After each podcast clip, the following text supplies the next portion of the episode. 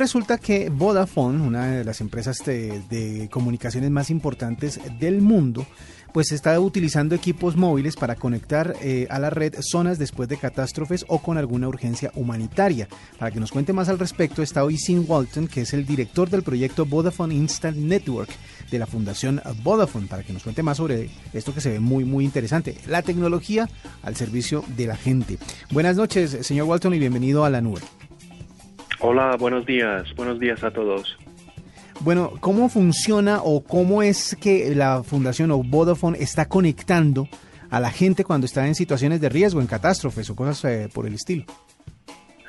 Pues Instant Network es un programa que empezó hace cuatro años. Empezó con ah, un sistema que eh, de una antena móvil eh, que se despliega en tres cajas en menos de dos horas y que podemos traer en cualquier lugar del mundo en situaciones de catástrofe, de, terremoto, de inundaciones y para reconectar la gente en, eh, afectada y las ONGs en el terreno eh, en situaciones de emergencias.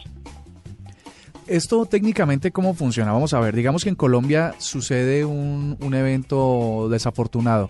Vodafone viene, eh, bueno, lo primero sería si en el país ya existe, en todos los países del mundo existen estas antenas portátiles y al instalarlas conecta a cualquier dispositivo móvil a una red de datos.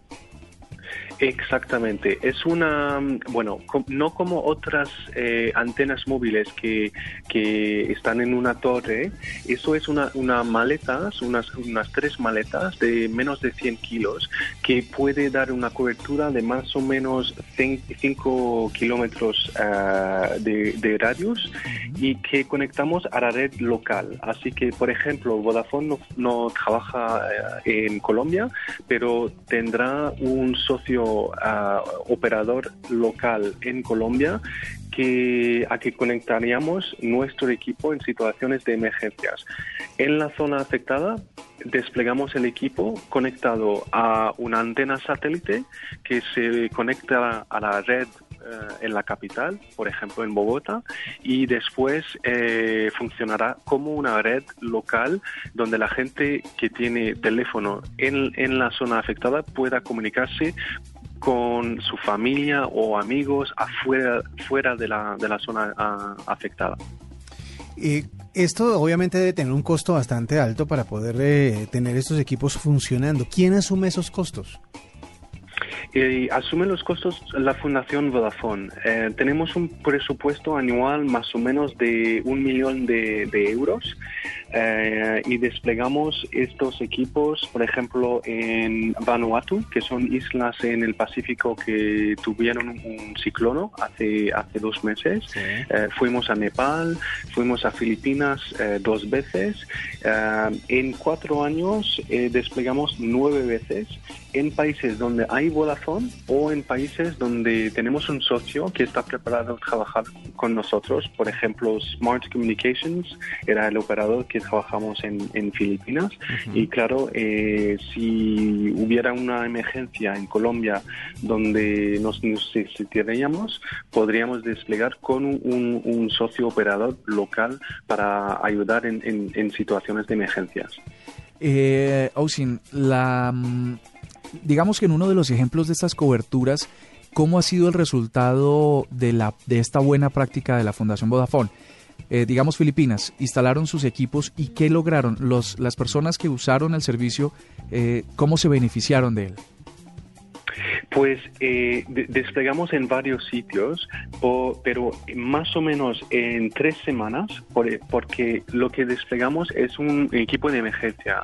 Cuando la red se restablece en la zona, nosotros ah, nos vamos y, claro, vamos a, otra emergencia donde nos necesitan. Pero en Filipinas, en una misión, em, en la última, por ejemplo, en 2014, eh, pasamos a a más o menos 450 mil llamadas en esta red eh, y a 2 millones de, SMS en situaciones de emergencias. Así que eh, se conectan miles de personas, cientos de miles de, personas y, dan muchas llamadas en, en, en estas situaciones. ¿De cuántos equipos dispone Vodafone, la Fundación Vodafone para esta, para esta eh, ayuda humanitaria? ¿Cuántas tragedias o cuántas situaciones de estas, por decirlo de alguna manera, se pueden cubrir al tiempo? Pues de momento tenemos uh, más o menos 10 unidades de Instant Network. Hay que saber que, que no únicamente utilizamos a Instant Network. Instant Network es un, ahora un programa. Uh -huh. Transformamos el equipo Instant Network uh, que se desarrolló hace cuatro años en un programa donde el, el papel de la fundación es apoyar organizaciones humanitarias y las víctimas en situaciones de emergencias con cualquier otras tecnologías también que podría ayudar. Estamos trabajando, por ejemplo, en Grecia, en, en campos de refugiados, donde llegaron gente con uh, smartphone, uh, refugiados que no tenían el crédito para llamar a su familia. Pusimos a wifi gratis y a cargadores de móvil, aunque haya red, sabemos que pasando el internet, si, instalamos el internet, la gente se puede comunicar con sobre WhatsApp, Skype, etcétera, con su familia en Siria, en Afganistán, etcétera. Así que eh, el programa ha vuelto, eh, empezó con una tecnología y ahora ha vuelto en un programa mundial. Tenemos 70 voluntarios en 20 países hoy y utilizamos a varios equipos en, en emergencias. Pues es muy buena noticia para todas las personas que están sobre todo en situaciones de riesgo, porque por lo menos hay alguien que ya está desarrollando, que tiene la tecnología necesaria para que la comunicación no se pierda.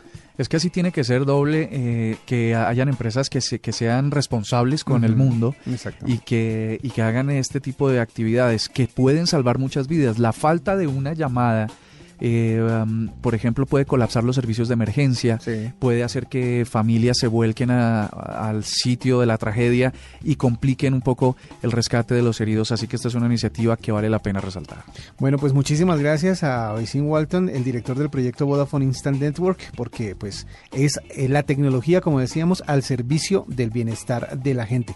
Eh, Oisin, muchísimas gracias por estos minutos aquí en la nube. A ustedes, muchas gracias.